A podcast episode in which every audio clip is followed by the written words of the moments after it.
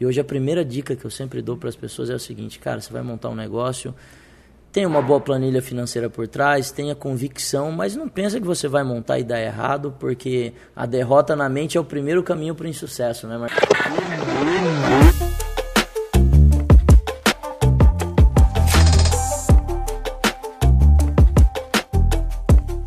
Empreendedores e empresários obstinados por resultados, está no ar mais uma edição do Pode Acelerar. Hoje eu estou recebendo aqui um dos maiores empreendedores desse Brasil, Leonardo Castelo, lá da Ecoville, da 300 Franchising. Léo, vou pedir para você contar um pouco para a galera né, aí da, da, da, sua história, dos números dos seus negócios hoje. Você é um cara que está cada vez mais em evidência aí também. E eu fico muito feliz de ver empreendedores como você e outros grandes amigos, assim, saindo um pouco de dentro da empresa e compartilhando conhecimentos, né, ajudando aí os empresários. Aqui no nosso caso, né, o meu conteúdo é focado nos pequenos e médios empresários, né, os heróis dessa nação que ajudam a gerar emprego, gerar renda. Mas fala aí, quem é Leonardo Castelo? Quais são os negócios dele hoje? Legal, Marcão. Eu vou, eu vou até fazer o seguinte: eu vou contar quem eu sou hoje e depois eu volto quem eu era. Tá bom, fechou. então, é, hoje eu sou sócio de 82 franqueadoras no Brasil, através da 300 Franchising, que é a maior aceleradora de franquias do mundo. Nós batemos mês passado 6 mil franquias no Brasil. É, esse grupo no total ele emprega 22 mil pessoas eu sou empreendedor Endeavor, sou empreendedor do ano 2019 pela UI. E sabe que olhando para esse cenário, Marcão, parece assim uma coisa super bacana é a gente contar quem é, mas acima de tudo voltar um pouquinho na história. Doze anos atrás, mais ou menos, eu estava dormindo no chão de um galpão porque comecei a empreender errado, sem conhecimento. Por isso que para mim hoje toda a base de crescimento de um empresário ela está sempre relacionada ao quanto ele sabe sobre o que ele está fazendo. E comecei a Ecoville lá, 14 anos atrás. Vi uma Kombi passando na rua aqui em São Paulo. E a grande observação, estava até te contando um pouquinho ah. antes do podcast, né? Que nós vimos uma pessoa que vendia muito. E aí eu e meu irmão falou, cara, como que esse cara pode vender tanto estando desprofissionalizado, vendendo em garrafa de refrigerante em cima de uma Kombi velha?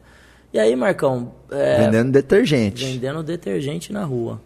E aí, baseado em três coisas que meu pai sempre nos falava quando a gente era pequeno. É, ele sempre falava que um dia a gente ia empreender. Ele também falava para a gente sonhar muito grande e que a gente precisava ser muito bom. E a gente pegou e falou, cara, vamos pegar essa Kombi na rua e vamos transformar isso na natura dos produtos de limpeza. A Natura estava muito em evidência, né, através da venda porta a porta, e a gente saiu de São Paulo e foi para Joinville para empreender. É, largamos tudo, a gente não tinha parente em Joinville, Compramos duas Kombi velhas. É... Eu lembro que a gente pegou 70, 75% do dinheiro, construímos um pequeno galpão. E, cara, por que, que a gente construiu? Eu lembro como se fosse hoje. Porque a gente tinha um plano B. Se tudo desse errado, a gente tinha o galpão. E hoje a primeira dica que eu sempre dou para as pessoas é o seguinte, cara, você vai montar um negócio, tenha uma boa planilha financeira por trás, tenha convicção, mas não pensa que você vai montar e dar errado, porque a derrota na mente é o primeiro caminho para o insucesso, né, Marcão? Verdade. Sem plano B, né? Sem plano B. E aí, é, começamos a vender produto de limpeza na rua. Grande detalhe disso tudo, né? Quando eu digo vender produto de limpeza na rua, a gente não sabia vender. Eu sou engenheiro de produção, meu irmão é engenheiro de produção. A gente até fala, cara, a cabeça de um engenheiro ela funciona numa planilha de Excel. E quando você vai para fazer uma abordagem, simplesmente batia na porta de uma cliente e falava: Tudo bom, bom dia, senhora. Queria vender um produto de limpeza. E a pessoa falava um não, Marcão, não sabia contornar a objeção, sabe? Não tinha técnica nenhuma. E a grande virada de chave da Ecoville, talvez de toda a nossa trajetória empreendedora, é venda é venda. Negócios não sobrevivem sem venda, empresa precisa ter cultura de venda, é, departamento financeiro precisa entender a importância da venda, logística, todos os departamentos da empresa precisam entender que, na verdade, a gente só está ali para cumprir processos para fazer a empresa vender mais. Inclusive, Léo, eu dou, uma, dou um chute na bunda com carinho de empresário que tem orgulho da seguinte fala: ah, eu vendo só na indicação. Se o cara está vendendo só na indicação, ele poderia estar tá vendendo 10 vezes mais se ele tivesse um processo comercial ativo.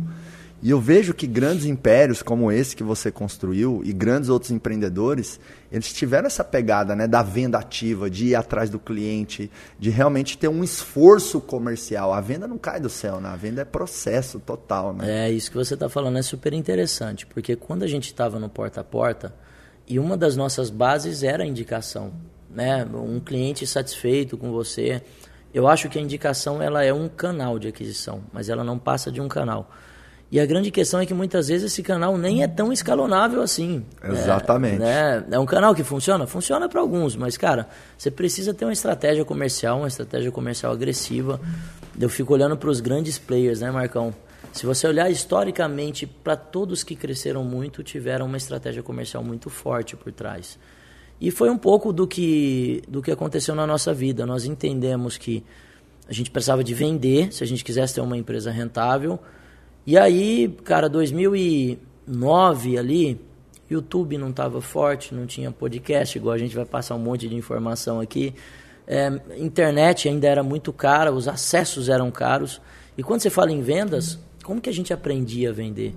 Reunia eu, meu irmão e meu pai todos os dias para um passar técnica para o outro. E técnica que a gente nem tinha. Né? Falava, cara, você teve uma objeção? E a gente começou a trabalhar com cabeça de engenheiro. Você levou um não por esse motivo, o que, que a gente faz para contornar isso e fazer isso virar um sim?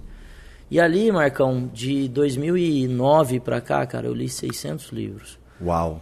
É, eu, eu, eu, peguei uma informação naquela ocasião. Inclusive, eu tô com um grande livro na mão aqui, ó. Conhece esse livro e, aqui, Leonardo? Esse é fera, hein? Olha aqui, Sonhe, Acredite e Faça, né? Que aqui tem a história de Edmar Castelo, que é o pai né, do Leandro e do Leonardo Castelo prefácio desse livro, gente, nada mais, nada menos do que Flávio Augusto da Silva. Esse livro aqui conta a trajetória, né? Tá em, do, do da, da, família Castelo, desse, desses grandes empreendedores, está nas melhores livrarias do Brasil, super recomendo. Já que você falou de livro, eu puxei o gancho, vou querer meu autógrafo no Opa, final. Né? Na hora. Se tu for embora sem autografar meu livro, não vai pro pode, não vai pro ar essa edição do Pode Acelerar. Viu, equipe? Anota aí essa, e, essa regra na nossa governança. E aqui, quando ó. você lança o seu? Opa, boa. Sabe que o Joel me deu um tapa na cara assim no podcast dele? Falou: cadê seu livro, Marcão? Você tá bombando, né? Você é referência aí para os empresários. Esse livro aí, esse ano ainda sai pelo menos um livro meu, que sem legal, falta. Que legal. Tá que combinado legal. aqui, né? Fica Pro, aí. Promessa ao vivo, hein? É, e isso é uma técnica de comprometimento, é o comprometimento público, né? Isso é legal. Eu falo muitas vezes para os empresários, cara, se você precisa melhorar algo no teu comportamento dentro da empresa, chama os teus funcionários e fala no olho deles que você vai melhorar. Porque isso aumenta o nível de comprometimento, você se expõe, né? Você coloca a pele em risco. Isso é demais. Né? E falando sobre vendas, ô Leonardo, que realmente vendas é, vendas é fundamental, né? Talvez é o, é o coração e o pulmão e o cérebro. Porque a empresa que vende é a empresa feliz. Se está entrando receita para dentro, você consegue reinvestir na melhoria do produto, no melhorar salário, ter funcionários melhores, mais seniors e assim, para mim, uma máquina de crescimento, uma empresa que é uma máquina de crescimento, ela tem três, três máquinas que suportam essa máquina de crescimento.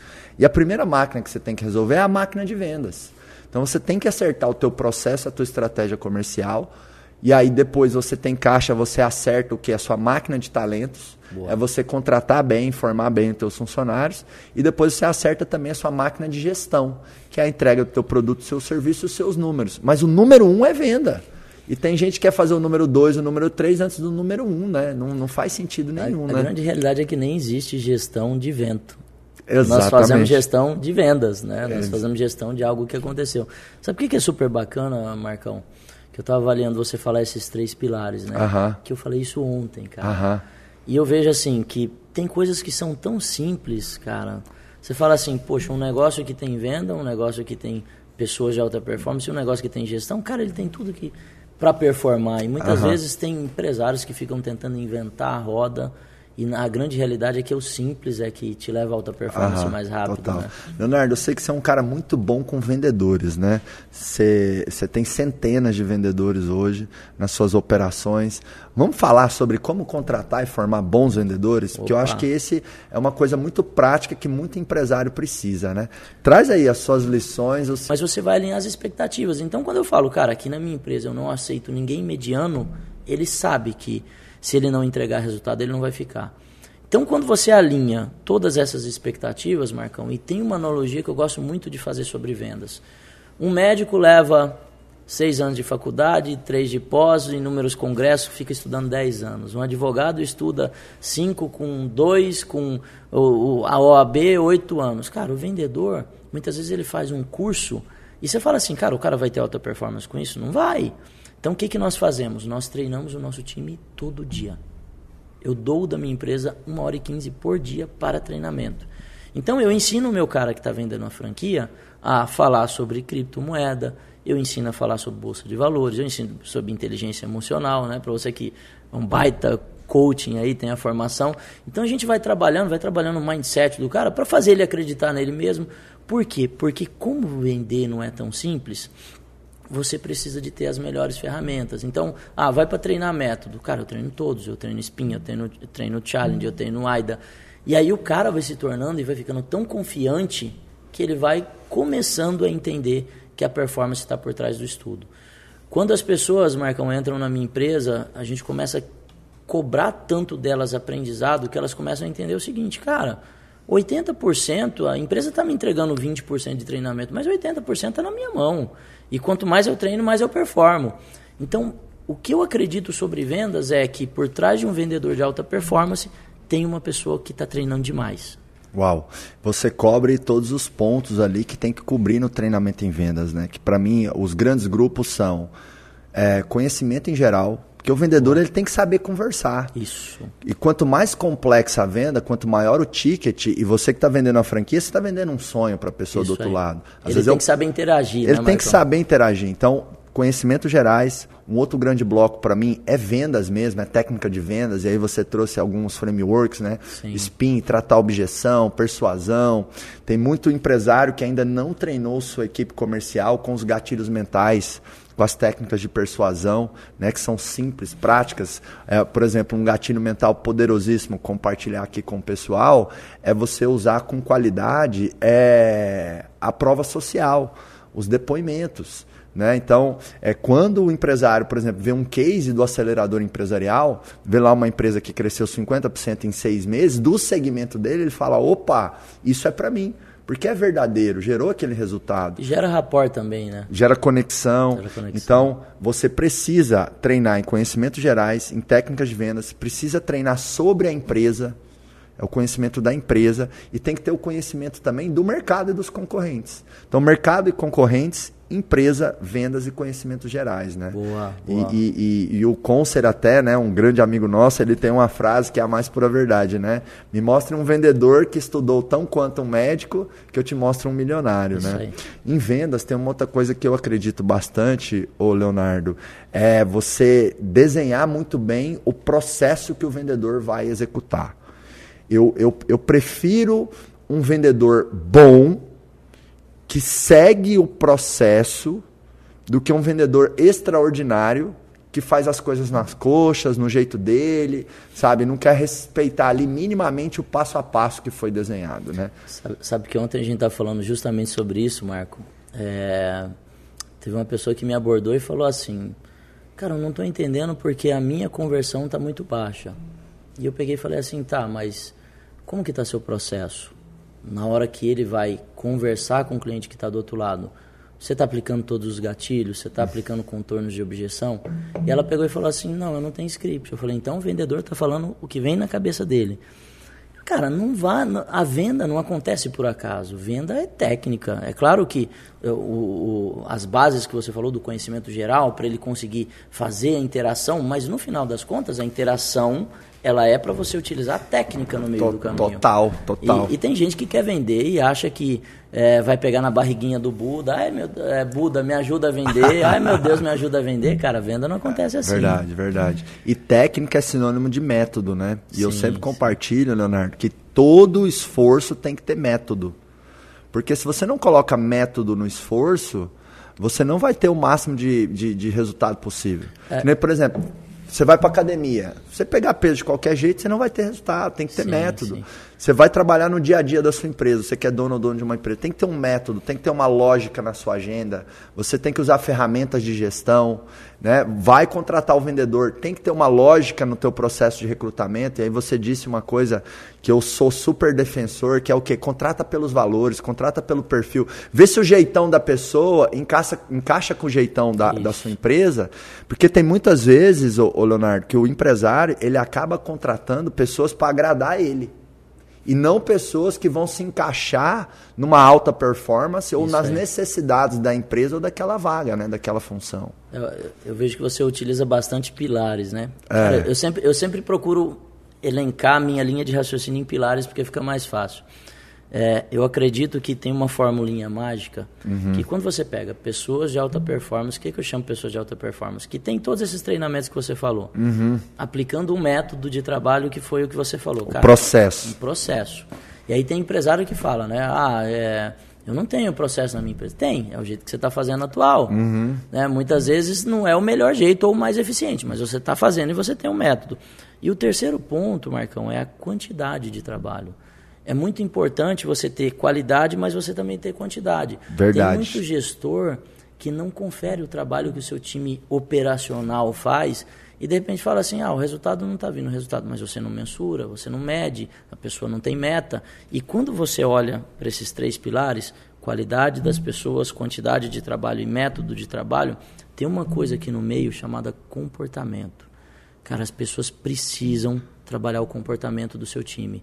Muitas vezes essa pessoa não tem uma alta performance porque ela não tem comportamento de alta performance. Uhum. E é função do empresário, do gestor, estar tá identificando isso. A gente tem muitas bases assim, Marcão, é, de acompanhamento do time, uhum. sabe? Então a gente trata o, o nível da empresa estratégico, tático e operacional de uma forma muito profissional. Cara, do tático para operacional tem tem cheque de ligação, tem cheque de conferência, tem indicadores de resultado que ele tem que estar tá fazendo, ele tem que fazer o one-on-one com o vendedor, uhum. que é basicamente para direcionar, falar, cara, deixa eu te mostrar onde que você está errando e onde que você está acertando. Então, quando você tem ferramentas, métodos e pessoas de qualidade, não tem como Sabe resultado. qual o problema, Leonardo? O empresário ele começa com dois Cs, que é a cara e a coragem. E funciona. Especialmente no Brasil, empreender é um ato de loucura. Então você precisa da cara e da coragem. Se você pensar muito e for perguntar muito, vão falar para você não faça isso. É isso. Só que depois que você usou a cara e a coragem, você tem que ir construindo um outro C, que é o C da competência. É o saber fazer, é o know-how. E tem uma coisa, Leonardo, que me perdoa a palavra, mas eu vou usar ela aqui, me deixa puto. é que se você pega o tamanho de investimento de dinheiro e tempo de praticamente todas as profissões, um dentista, um psicólogo, um pedagogo, um médico, um advogado, você vai ver que, na média, praticamente qualquer outra profissão investe muito mais tempo e dinheiro no conhecimento e na formação deles do que um empresário. E não faz o mínimo sentido, porque o empresário ele tem que ser um pouco contador, um pouco psicólogo, um pouco vendedor. O empresário é uma função que ela é paradoxal, porque exige especialidade, você tem que ser bom em algumas coisas da empresa, mas exige também o quê? Você tem que ser generalista, você tem que saber conversar de, de tudo um pouco relacionado ao negócio. Então o empresário deveria ser aquele que mais investe no conhecimento, treinamento e formação dele. Isso. Eu fiz uma pesquisa na minha caixinha do Stories um tempo atrás, que eu perguntei assim: é, você já investiu mais de 50 mil reais na sua formação como empresário nos últimos cinco anos? 90% respondeu não, Léo. Caraca. 90, cara, hoje, um, um, qualquer profissão, um educador físico, o cara vai investir 100 mil reais na faculdade dele, vai ficar cinco anos para aprender o básico do ofício. Depois ele vai para pós, vai para o mercado e tudo mais. E você trouxe um componente aí que foi uma alavanca nos seus negócios. Você falou, eu li 600 livros. Eu me desenvolvi, né? Eu fui lá na Endeavor aprender, fui receber mentoria, tudo mais.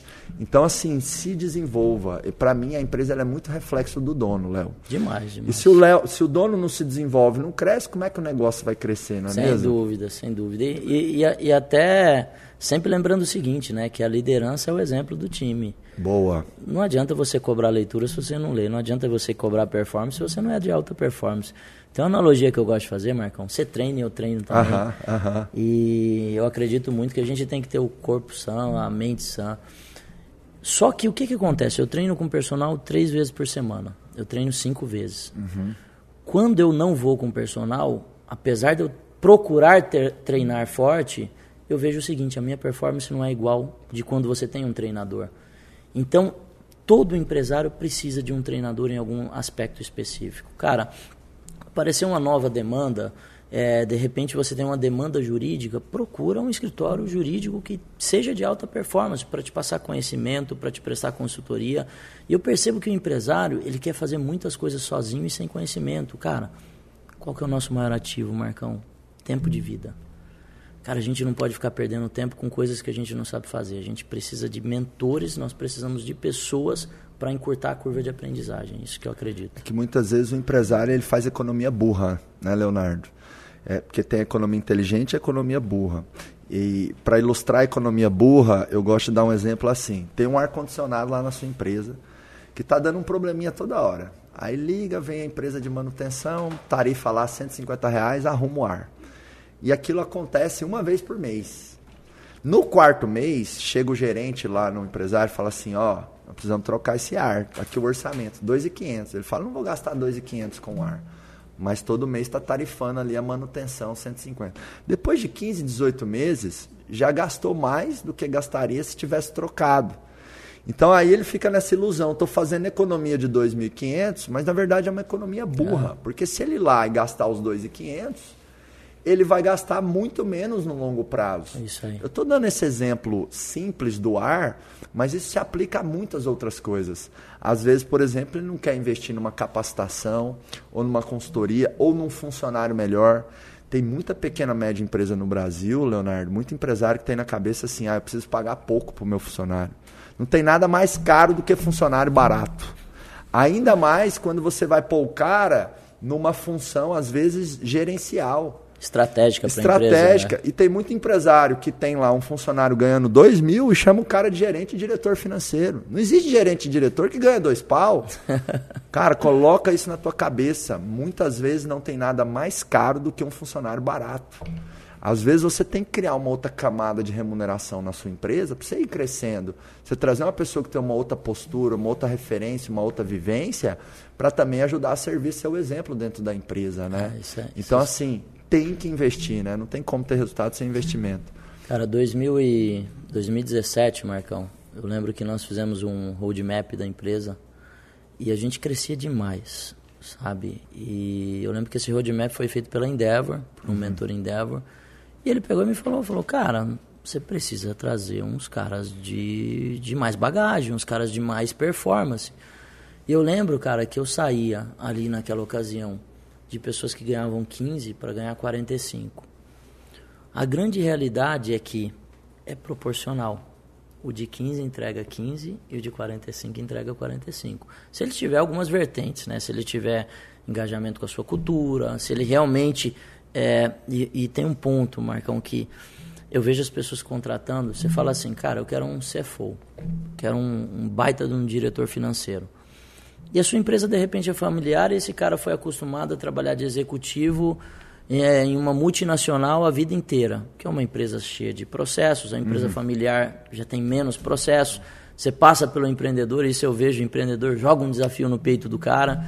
Então, tem uma adaptação para esse cara que vem de multinacional para trabalhar em uma empresa mais ágil, em uma empresa mais startup, que pode também não dar certo. Pode, com certeza. E, e é um grande risco, né? Você contratar, é, você tem que avaliar muito quando você vai trazer essas e, pessoas. E esse aqui. é um erro comum, Leonardo. Às vezes o cara tem lá uma indústria com 50 funcionários. Aí ele pensa o seguinte: vou contratar o cara que foi gerente fabril é, numa multinacional com 10 mil. Porque se o cara tocava 3 mil pessoas, 50 vai ser mamão com açúcar. Mas às vezes você está dando um Fusca para o Lewis Hamilton. Isso aí. O Lewis Hamilton é o maior piloto de Fórmula 1 de todos os tempos. Mas se for num Fusca, talvez eu ou você vai ganhar dele. Né? Você está mais acostumado a correr de Porsche em Interlagos. É Pode isso. ser que de Porsche você vai ganhar do Lewis Hamilton, porque o cara está acostumado a operar uma Ferrari, é outro jogo.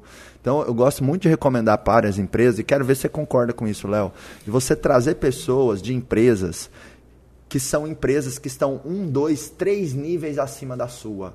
Não o cara que vem de uma empresa muito gigantesca, porque é outro jogo que ele estava jogando, é outro esporte. É outro esporte. É tipo assim, ele estava jogando beisebol, agora ele vai jogar futebol. É, é difícil para ele. Então você tem uma, uma, uma, uma, indústria com 50, traz o cara que está numa operação de 300, 500, Mil no máximo. Isso aí. Mas você trazer ele de uma multinacional, dar um pedaço da tua empresa, ah, não, porque o cara trabalhava lá naquela multinacional tal, ele não vai conseguir jogar futebol, ele jogava beisebol. Isso aí. Faz é, sentido para você, Faz super sentido e eu, eu já errei nisso. Eu também já errei. porque é. e, e, de repente a gente fala porque vivemos na prática. É, exatamente. E de repente você traz o cara, um baita executivo que tem muito conhecimento, mas ele está acostumado a, a, na camada de baixo dele também ter uma pessoa de alta performance Isso. que vai entregar resultado. E muitas vezes a empresa que tem 50, que tem 60 funcionários, cara, esse cara da alta gestão aqui, ele também tem que ter uma cultura head zone. É, exatamente. É, ele tem que colocar a mão na massa, né? É, e de repente você traz o cara que comandava 10 mil pessoas, cara, esse cara é acostumado a lidar um nível de governança, um nível de processos e uma cadeia de pessoas aqui muito maior do que uma empresa pequena. Verdade, Esse cara não vai se adaptar, Marcão. Verdade. Ô Leonardo, eu vejo que você defende muito e trabalha muito nos seus negócios a questão da cultura, né? O que, que é cultura para você dentro da empresa? Cara, cultura para mim, Marcão, ela começa. E eu, eu te confesso, tá? Quando eu comecei a frequentar Endeavor, comecei a frequentar muita startup e o pessoal, cultura, cultura, cultura, cultura. E eu, balela do caramba esse negócio de cultura. e aí, eu lembro que eu chamei um cara para fazer um trabalho de cultura comigo, para identificar a cultura da empresa. Cara, a gente parou a empresa um dia para redefinir tudo: valores, missão, visão, propósito.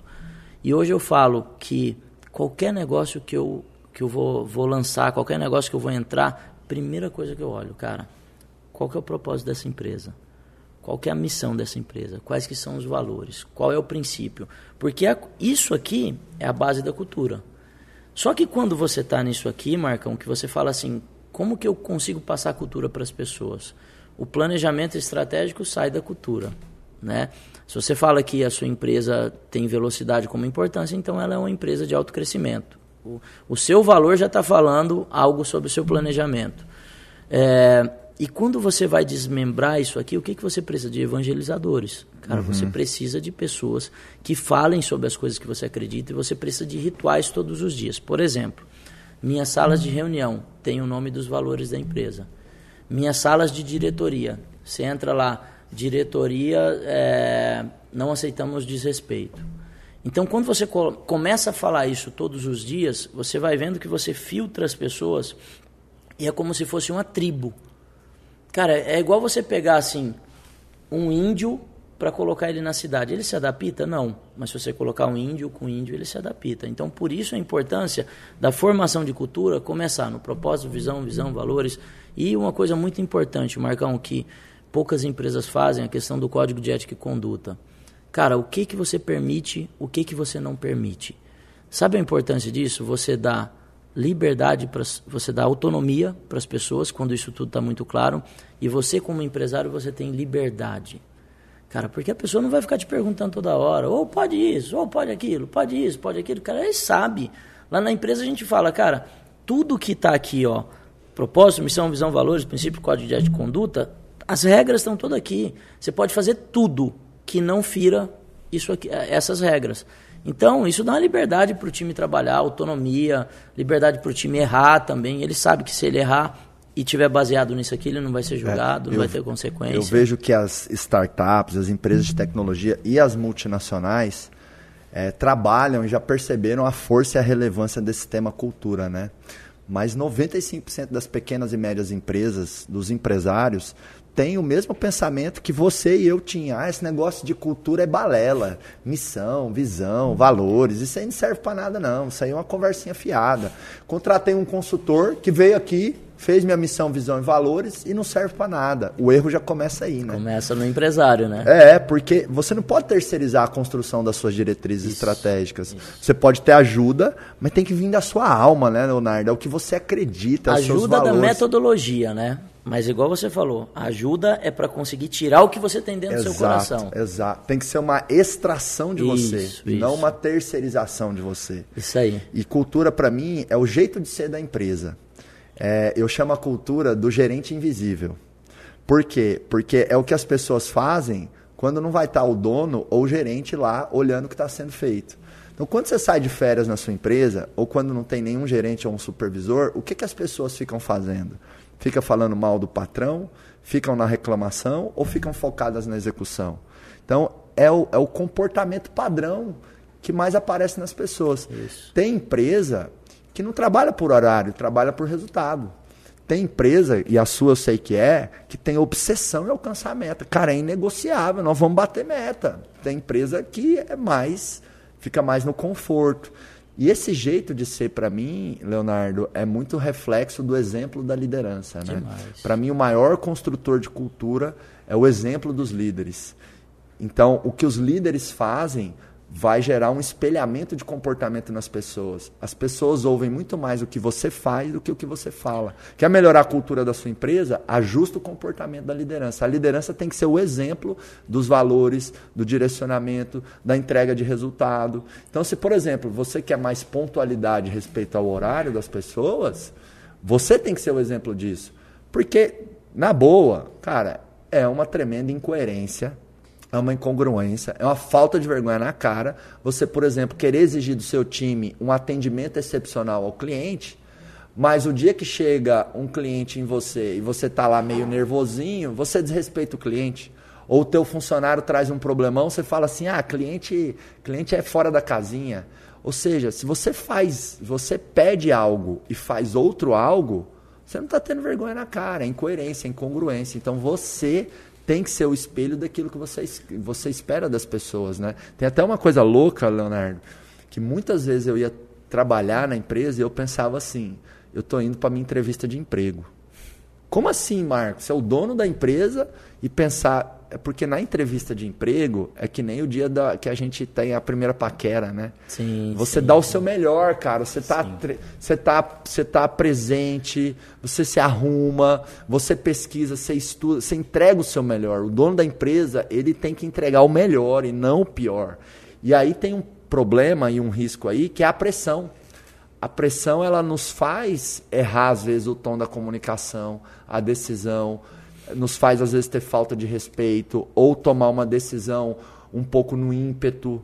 Então, por isso que eu digo para o empresário, se você sempre está correndo, uma hora você vai correr cansado. Então, de vez em quando tem que dar um break, tem que sim, ter intensidade sim mas intensidade é diferente de não ter vida, né? Eu vejo que a gente também é muito nisso. Nós somos muito intensos, mas a gente tem a nossa academia, a gente tem as nossas viagens, tem o nosso hobby. Inclusive, quando é que você vai me levar para correr lá em Interlagos, nas Opa, suas máquinas? Vamos, vamos marcar, vamos marcar. Você lançou o desafio para mim, você lançou o desafio para mim aqui de escrever o livro. livro. Vou, devolver o desafio pro Leonardo. Tá bom, vamos marcar, vamos marcar esse vamos, ano ainda. Esse ano, aí beleza, Fechou. combinado. Fala mais de cultura, Leonardo, porque conta alguns rituais que vocês têm lá na empresa, porque vocês são uma das empresas que mais trabalha isso assim, de uma forma intensa, vívida. E eu vejo que, cara, quem trabalha com o Leonardo, quem trabalha na 300, tem o jeito da 300, é. assim, sabe? É meio que nem Ambev. O cara que veio da Ambev, porque o Jorge Paulo Lema, né, e o, o Beto Sucupira, o, o Marcel, Marcel Tel, sempre trabalharam isso muito forte. Cara, às vezes você conversa um pouco com um cara assim e você fala, esse cara, esse cara trabalhou na Ambev. Isso, né? isso. Porque tem um jeitão ali, É né? isso que eu ia falar agora, cara. Sabe quando você consegue enxergar que a cultura realmente está refletindo? Se você conversar com o Ronaldo, que é o nosso CEO, cara, você vai falar assim, parece que eu estou conversando com o Léo. Se você conversar com um gerente nosso, você vai falar, cara, ele fala as mesmas coisas. Então a cultura é quando o time consegue entender uma frase do do Rick Baza, lá da Michael Page, uhum. que ele me falou uma vez, falou, Léo, cultura é o seguinte, cara, é igual a escadaria, é de cima para baixo. Já tiveram pessoas que me procuraram, Marcão, para falar assim, cara, mas eu não tenho tempo para isso, não tenho tempo para aquilo, como que eu vou implantar isso na minha rotina? Cara, sempre lembrando, tempo é prioridade. Uhum. Se você não está colocando na sua agenda, é porque você não está achando que o ritual é prioridade. Falando sobre ritual, tem uma parada muito louca que acontece na 300, né? Teve uma sexta-feira, acho que deve ter uns 15, 20 dias atrás, que a gente vendeu 65 franquias em um dia. Uau! Em um dia. Deve ser recorde mundial. É, não sei, mas deve ser. Toda venda de franquia, nós temos um ritual de bater o bumbo. Mas por que, que acontece isso, Marcão? Pensa assim, eu tenho dentro de uma diretoria 10 hubs de aceleração. E eu tenho uma mesa aqui, vender franquia não é fácil, cara, é um negócio de ticket alto. E eu tenho uma mesa aqui que está 10 dias sem vender. E aí a mesa do lado acabou de fazer uma venda. Quando ele vai lá e bate o bumbo, ele está mostrando para todo mundo. Dá para vender. Dá para vender. Uau. Então, é, a questão do ritual tá para lembrar para as pessoas o seguinte, cara, é muito bacana você fazer resultado, mas é bacana também você comemorar. É igual, vamos imaginar um. Que time você torce? Eu digo que eu sou palmeirense não praticante. Um dia eu tava almoçando, aí os amigos meus falaram, pô, o Palmeiras foi campeão brasileiro, um ano retrasado. Eu, Comemorei com dois anos de atraso. Dois anos de atraso. e eu também sou um corintiano, nesse momento não praticante, porque o Corinthians está muito ruim. Mas vamos imaginar um Corinthians e Palmeiras, e o cara vai lá, 45 do segundo tempo, faz um gol, e ele só sai de lá sem comemorar, sem nada, e a torcida não comemora. Cara, eu, eu, eu percebo que essas empresas, elas são iguais. Você faz um baita de um resultado e você não comemora, como que você consegue incentivar as pessoas a quererem fazer resultado? Então, o ritual para nós, e aí, cara, a gente tem tantos rituais. A gente cobra muito leitura na nossa empresa, Marcão. Uhum, Mas quando eu digo cobra, a gente cobra mesmo. E aí nós temos o grupo das 5, o grupo das 6 da manhã, o grupo das 7 da manhã, que são grupos de WhatsApp que o cara simplesmente acorda ele vai lá e posta é, o livro que ele está lendo. Ah, acordei às 5. Para nós, cara, isso é uma questão de filtro. A gente começa a entender as pessoas que estão querendo se preparar porque estão se desenvolvendo. É, estar dentro desse grupo e o cara falar assim, ah, postou a foto, será que o cara vai ler? A partir do momento que ele posta, ele tem a obrigação de fazer uma apresentação dentro da empresa sobre os aprendizados que ele teve. Isso é um baita de um ritual. Uau. E tem um case lá que aconteceu lá que eu me arrepio de contar. É, nós tínhamos uma vendedora que saiu, que o nome dela era Cleuzinha, e ela pegou e falou assim: Léo, eu cobrava tanto meu filho de estudar. E eu cobrava, e o menino, sabe, imperativo, não estudava. E aí vocês começaram a me cobrar para estudar. E eu comecei a ler dentro de casa. Quando eu comecei a ler dentro de casa, o meu filho começou a ler mais. Então, eh, eu percebo assim, como que uma pessoa do seu time vai desenvolver, aí volta para o empresário. Eu falei que eu li 600 livros. Como que eu vou cobrar alguém se eu não ler? Então, os rituais, eles estão relacionados também às coisas que você acredita. Cara, a gente tem um ritual da alta performance, do resultado, da comemoração, e para isso, você tem que estar tá lembrando o time o tempo todo, que vale a pena fazer, com pequenos rituais, cara, comemora as micrometas, bateu a meta do dia, comemora, fez uma venda legal, comemora, incentiva o time. E pior de tudo, Marcão, melhor de tudo isso é que o ritual ajuda no processo de cobrança. Você como líder não precisa cobrar, o ecossistema cobra o cara. Legal, Entende? legal. Isso é um negócio lá, lá na Eduz, é uma das empresas que eu tenho participação, sou conselheiro também, investidor lá tem um ritual que é um ritual de fechamento mensal. A gente chama de fechamento mensal. Aí as áreas apresentam os indicadores e lá é uma empresa de tecnologia, então a molecada jovem já tem mais de 600 colaboradores. Está é, tá em torno de 600 colaboradores, pode estar tá um pouco menos, um pouco mais. Está crescendo tanto que às vezes a gente perde ali o De uma número... semana para outra não sabe. É, né? Mas chega lá todo mês, né? É, as áreas apresentam os indicadores e é muito legal você ter né, isso na sua cultura, das pessoas reportarem resultado. Porque quando você, seja o fechamento da equipe comercial ou de cada área, eu recomendo que toda empresa tenha um ritual, cada departamento tem um ritual que é o fechamento do mês. Aí esse fechamento do mês tem que reportar os indicadores, os resultados. Então lá na Eduz tem um ritual de toda empresa onde cada área reporta os seus indicadores, então ninguém quer fazer feio nesse reporte, né? Então já cria ali uma autocobrança sem ter que ser os líderes lá em sim, cima cobrando. Sim. E aí depois dessas duas horas que tem de reunião, de alinhamentos, tem sempre a fala lá do do, do Eugênio e, e, a gente usa termos diferentes lá dentro e a empresa ela tem que usar termos diferentes porque a cultura é a personalidade dela, né? os nossos colaboradores aqui do acelerador, por exemplo, a gente chama dos accelerators e as aceleretes.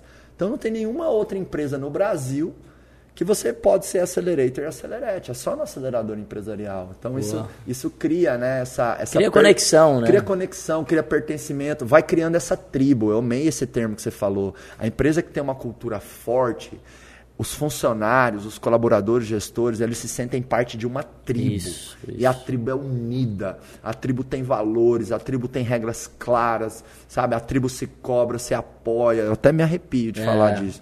Acho cultura... dá, dá pra ver que você gosta do tema, eu mesmo, gosto. que fica empolgado. E o legal da cultura, Leonardo, é que você não precisa implantar um software você não precisa nem. Claro que se você tiver um RH, ajuda muito, mas mesmo a empresa que está com 20, 30 pessoas, o dono da empresa já cons consegue começar a trabalhar a cultura. Que, que Aí lá no fechamento do Edu, já devolvo a bola para você. Beleza, reportou os resultados, o que, que tem depois? Como a molecada é jovem? Tem DJ e tem cerveja. Entendeu? E tora o pau até 10, 11, meia-noite, enfim. Então todo mês a gente celebra. É o que você trouxe, né? Falta muito nas empresas a celebração e a evolução. Tem muita cobrança, tem a operação do dia a dia, mas não tem a celebração e a evolução Sim. que os rituais proporcionam, né? Isso aí. Tá me lembrando de uma, de uma coisa aqui agora. Eu estava num encontro de empreendedor em Denver e aí tava o Fabrício lá, o CEO do iFood, né? Aham. E aí, cara, eu tava correndo, porque eu gosto de correr domingo de manhã, e o Fabrício estava treinando sozinho. Eu falei, cara, quer saber? Eu vou correr nada, eu vou lá treinar com o Fabrício, que a gente tem uma conversa e sempre aprende, né? E eu cheguei pro Fabrício e falei assim, Fabrício, cara, eu tenho que tornar a minha empresa mais on, eu tenho que tornar, tornar a minha empresa mais tecnológica. Cara, o que, que eu faço? O que, que eu faço? O que, que eu faço? Aquela agonia de quando você não sabe o que fazer, né? Sim, sim. E ele me falou um negócio, cara, que mudou a minha mentalidade de um jeito. Ele falou, Léo, tecnologia não é ferramenta, é mindset. Então, olha só, se você não tiver pessoas que acreditam em tecnologia dentro da sua empresa, e aí é cultura mesmo, uhum. cultura de pessoas que acreditam em tecnologia, você não consegue implantar tecnologia. Você não se torna uma empresa inovadora, você não se torna uma empresa tecnológica. Então, primeiro passo para você conseguir implantar qualquer tipo de coisa na sua empresa é você ter uma cultura forte, de pessoas que acreditam, pessoas que têm senso de dono, que vão para o jogo. E, cara, cultura é uma coisa que eu já aprendi, Marcão, sabe? Às vezes a gente fala assim, ah, eu quero copiar a cultura da Ambev. Cara, faz a sua cultura. E, extrai o que é você, o que, é, o que são as coisas que você acredita. Não precisa copiar 300 ou o acelerador. Cara, vai lá. Se de repente você não sabe extrair isso de dentro, pede ajuda para alguém que conhece um método, mas tenta extrair o que é de você. É porque a cultura ela tem que ser única, né? Única, única. É, para mim, a empresa, a marca é como se fosse uma pessoa. E não existe ser humano igual. Tem bilhões de pessoas no planeta, Leonardo. E cada um é cada um. Cada um tem as suas digitais, cada um tem a sua cabeça. Então a empresa é igual. Quem é. quer copiar é uma fraude. Claro que você pode se, se inspirar, modelar, você pega referências, né? Por exemplo, eu me inspiro muito na Ambev, na Disney, me inspiro muito é, em várias empresas. É uma inspiração, né, Marcão? Uma inspiração, que aí você joga no liquidificador, bate e ali sai, né, o seu suco, sai o seu líquido, isso. sai a sua a sua cultura. Por isso que é legal na sua empresa você ter nomenclaturas próprias de como você chama as pessoas, dos seus valores e tudo mais, né? Leonardo, é, quando você olha para a sua história aí toda, essa história de tanto sucesso, Hoje vocês estão aí, né, gerando, empregando mais de 20 mil pessoas, uau, né, ajudando as pessoas. A gente, a gente que é empresário, a gente tem que lembrar que quando a gente gera um emprego, a gente está ajudando a pessoa a pôr comida na mesa, está ajudando a pessoa a alcançar um sonho, está ajudando a pessoa a ter dignidade, né? É, é, tem milhões de pessoas desempregadas ainda, milhões de pessoas numa situação social tão, tão, tão, tão difícil, né? Então, cara, é nobre demais. Parabéns, irmão. Gerar mais de 20 mil empregos é, é impactar muito o Brasil. Quando você olha para toda essa história empreendedora de muito sucesso, que lição que vem muito forte assim no seu coração que você poderia compartilhar para quem tem hoje 10, 20, 50, 100, 200 funcionários? Sabe, o que, que o Leonardo de hoje talvez falaria para o Leonardo lá de trás, quando comprou as duas Kombi véia com o pai e o irmão, começou a vender detergente na rua. Cara, tem, tem um, um roteirozinho, Marcão, que eu já tenho na minha cabeça, uhum. que até gosto de falar para as pessoas, cara, que é, talvez hoje seja a minha grande modelagem mental de tudo que eu errei de lá para cá. Sempre lembrando o seguinte: toda vez que você está passando por uma dificuldade dentro do seu negócio, uhum. significa que você é escravo de algo que você não está sabendo. E tem uma coisa aí chamada curva de aprendizagem, uhum. que você tem que procurar aprender rápido. Quanto mais rápido você aprende, mais você desenvolve o negócio. Mas o que, eu, o que, que eu acredito hoje como negócio? Primeiro passo para a pessoa montar um negócio é ela ter clareza de propósito, missão, visão, valores E eu não abro mão disso. Isso para mim é o primordial, é o ponto um. Cara, você ainda nem está vendendo nada. Tenha clareza dos seus valores, dos seus princípios, das coisas que você acredita e não acredita. Se o Marcão vier me falar alguma coisa aqui, se você vier me falar eu não concordar, Marcão, eu vou te falar na hora, Marcão, não concordo. Por quê? Porque eu já tenho clareza disso. E muitas vezes o empresário fica perdendo tempo porque não sabe o que acredita.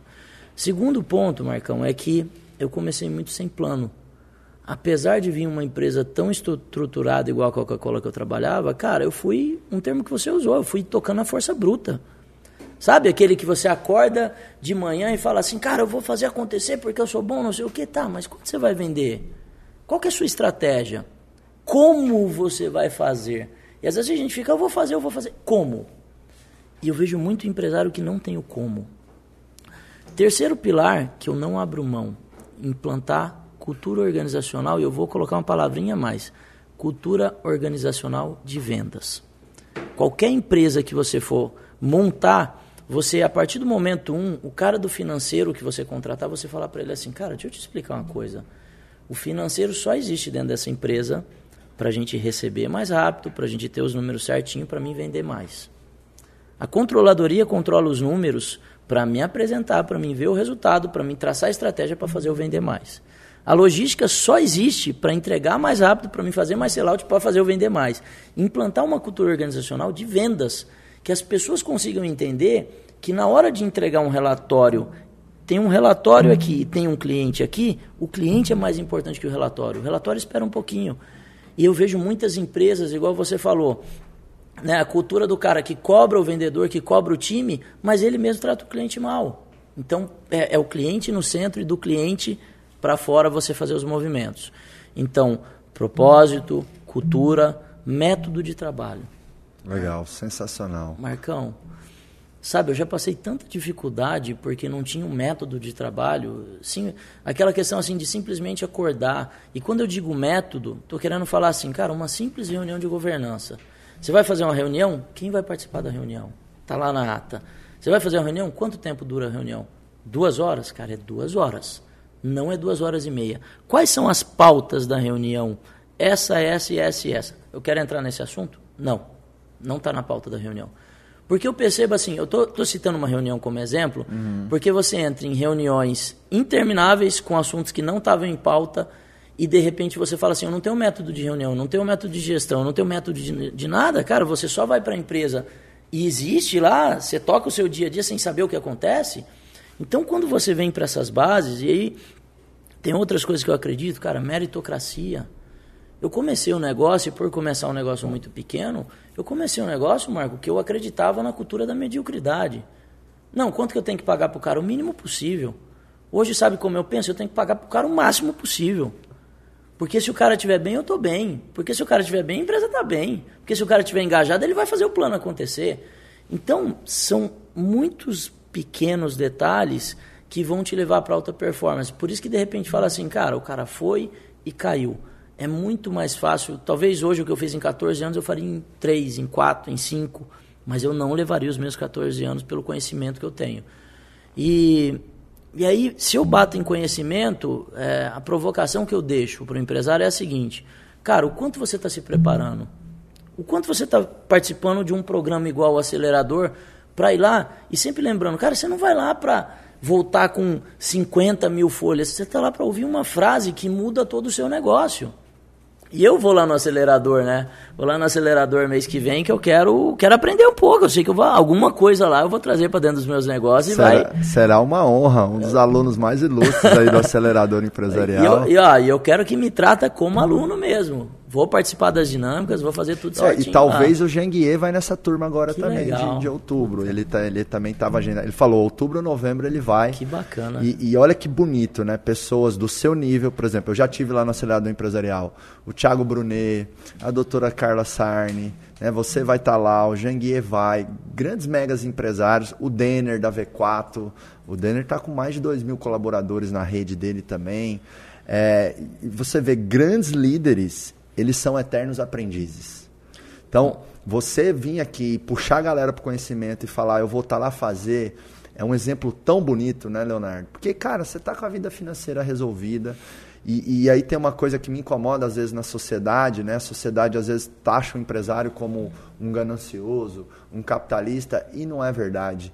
Cara, todo empresário que eu conheço, principalmente os maiores, tá, tá empreendendo para gerar um impacto. Porque 5, 10, 50, 100 milhões a mais na conta bancária não vai mudar o padrão de vida, não vai mudar. É claro, te dá um luxo a mais ou outro, enfim, mas não, não, impacta a tua felicidade. Não, né? não. E eu sei que você está no jogo do impacto, do propósito, que você é um grande líder, por isso que você se coloca nessa condição de aprendiz e está aí disponibilizando o seu tempo para estar tá aqui, né? Compartilhando com a galera, ajudando e tudo mais.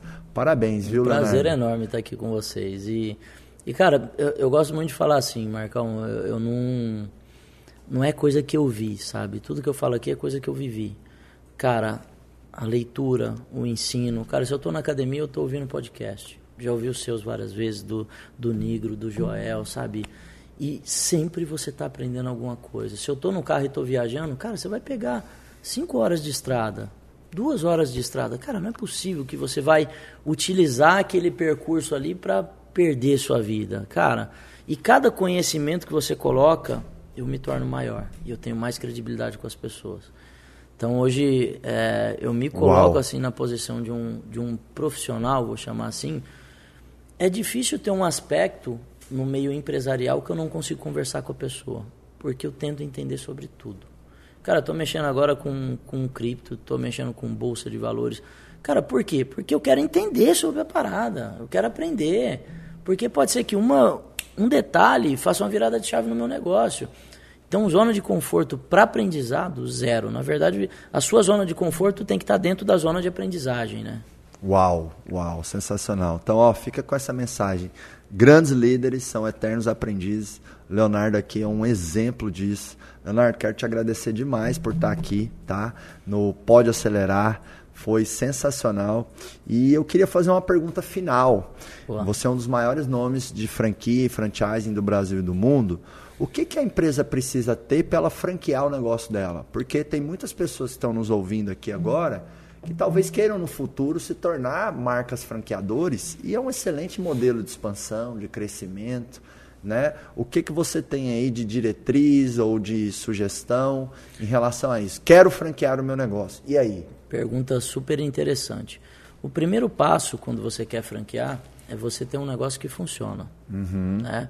Seu negócio funciona, ele tem uma planilha financeira sólida, é, você acompanha isso durante um tempo. Eu acho muito inconsequente assim, aquele cara que ele tem uma unidade que não operou a diferença cultural para região nenhuma, porque a franquia também tem muito isso. Cara, será que o meu hambúrguer ele vai funcionar igual na Bahia em Santa Catarina? Será que o sabor vai agradar o baiano? Será que lá não tem que ter mais pimenta? E tem muita gente que de repente abre franquia sem ter um estudo prévio. Tem um estudo, Marcão, chamado Estudo de Franqueabilidade.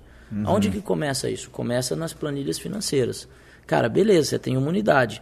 Mas deixa eu ver se depois que eu for dividir o lucro entre franqueador e franqueado, ainda vai ser bom para as duas partes. Isso é fundamental. E sempre lembrando o seguinte: que, que é um franqueado feliz? É o franqueado que está conseguindo bater suas metas e ganhar dinheiro. Depois que você faz o estudo de franqueabilidade, você começa a fazer parte documental, que é COF, pré-contrato, contrato, manuais de implantação, de operação, de gestão. Eu sempre indico que o que tem de mais positivo em uma franqueadora, Marcão, é o nível de escala que você consegue atingir.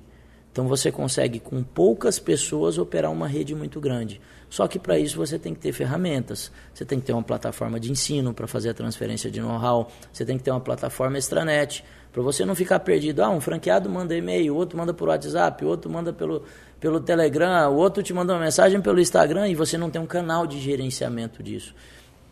Então, o fundamental disso tudo é ter um bom negócio, pilotado, pilotado em regiões diferentes, fez o estudo de franqueabilidade, manuais e com ferramentas de gestão para você conseguir dar um suporte de excelência para o franqueado. Perfeito. Como fazer tudo isso? Um projeto de formatação aí que você deve levar aproximadamente seis meses estudando sobre o seu negócio para garantir que o franqueado não vai ter insucesso lá na frente. Legal. E eu vejo muito. Eu, a gente chegou a ter franquias lá no IBC, né? Legal. Chegamos a ter franquias e quanto mais você tem um negócio de sucesso e validado, mais você pode né, transformar esse negócio no negócio de outras pessoas. Isso, isso. Tanto franqueado, e mesmo que você não fran faça a franquia do seu negócio, você transforma o seu negócio também no negócio dos seus clientes, dos seus funcionários. A coisa vai tomando corpo, né? Isso aí. Eu acho que quem tem a oportunidade é, de empreender, e quem nos assiste aqui geralmente são empresários com funcionários, é, cara, não seja egoísta, não para de crescer. Porque quando você para de crescer, você está deixando a oportunidade de impactar mais pessoas, né? de trazer crescimento para o Brasil. A minha missão, Leonardo, é acelerar o Brasil, ajudando as empresas a serem cada vez mais extraordinárias. Boa. Então, eu faço essa convocação para todo mundo e eu sei que isso é a sua mensagem também, né? Vamos gerar emprego, vamos gerar renda, vamos gerar oportunidade, que lá na frente a gente vai achatar, diminuir essa desigualdade social que tem no tem Brasil. Um, tem um negócio que é super relevante, Marca, uma informação que a Endeavor sempre repassa, e ela chama empresas de alto crescimento, empresas que crescem no mínimo 30% por três anos consecutivos. E olha que 30% nem é algo mais agressivo, uhum. mas só 1% do mercado cresce desse jeito. Então é igual você falou, cara, para mim não crescer é uma questão, além de egoísmo, uma questão de não entender que crescimento é uma vantagem competitiva hoje para qualquer negócio. Velocidade, no meu negócio, inclusive, Marcão, é a maior vantagem competitiva. Quanto mais eu cresço, mais, gero, mais eu gero impacto e mais eu consigo me distanciar dos meus concorrentes. Uau, perfeito. Leonardo, a gente tem um ritual de fechamento aqui no Acelerador Empresarial. Nós vamos pôr a Macarena ali ou a boquinha da garrafa para a gente dançar no final. Qual que você escolhe? Qual que você escolhe? Uh, qual, quais que são as opções? brincadeira, brincadeira, Leonardo. O, o final aqui é assim, ó. Eu falo assim, pode, e você fala acelerar. Aí no microfone, Bora. bem forte. Então vamos. Como se estivesse batendo os tambores, os bumbo lá na 300, Vambora, bateu tô, meta. Tô acostumado a gritar. Ah, beleza, eu vou falar pode, você acelerar, beleza? Boa. Contagem regressiva Tá, galera, ó, você que nos ouviu, nos assistiu, pega tudo isso aqui, tá? Transforma em ações específicas dentro da sua empresa e faz acontecer. Porque é o seguinte, pode acelerar! Aê!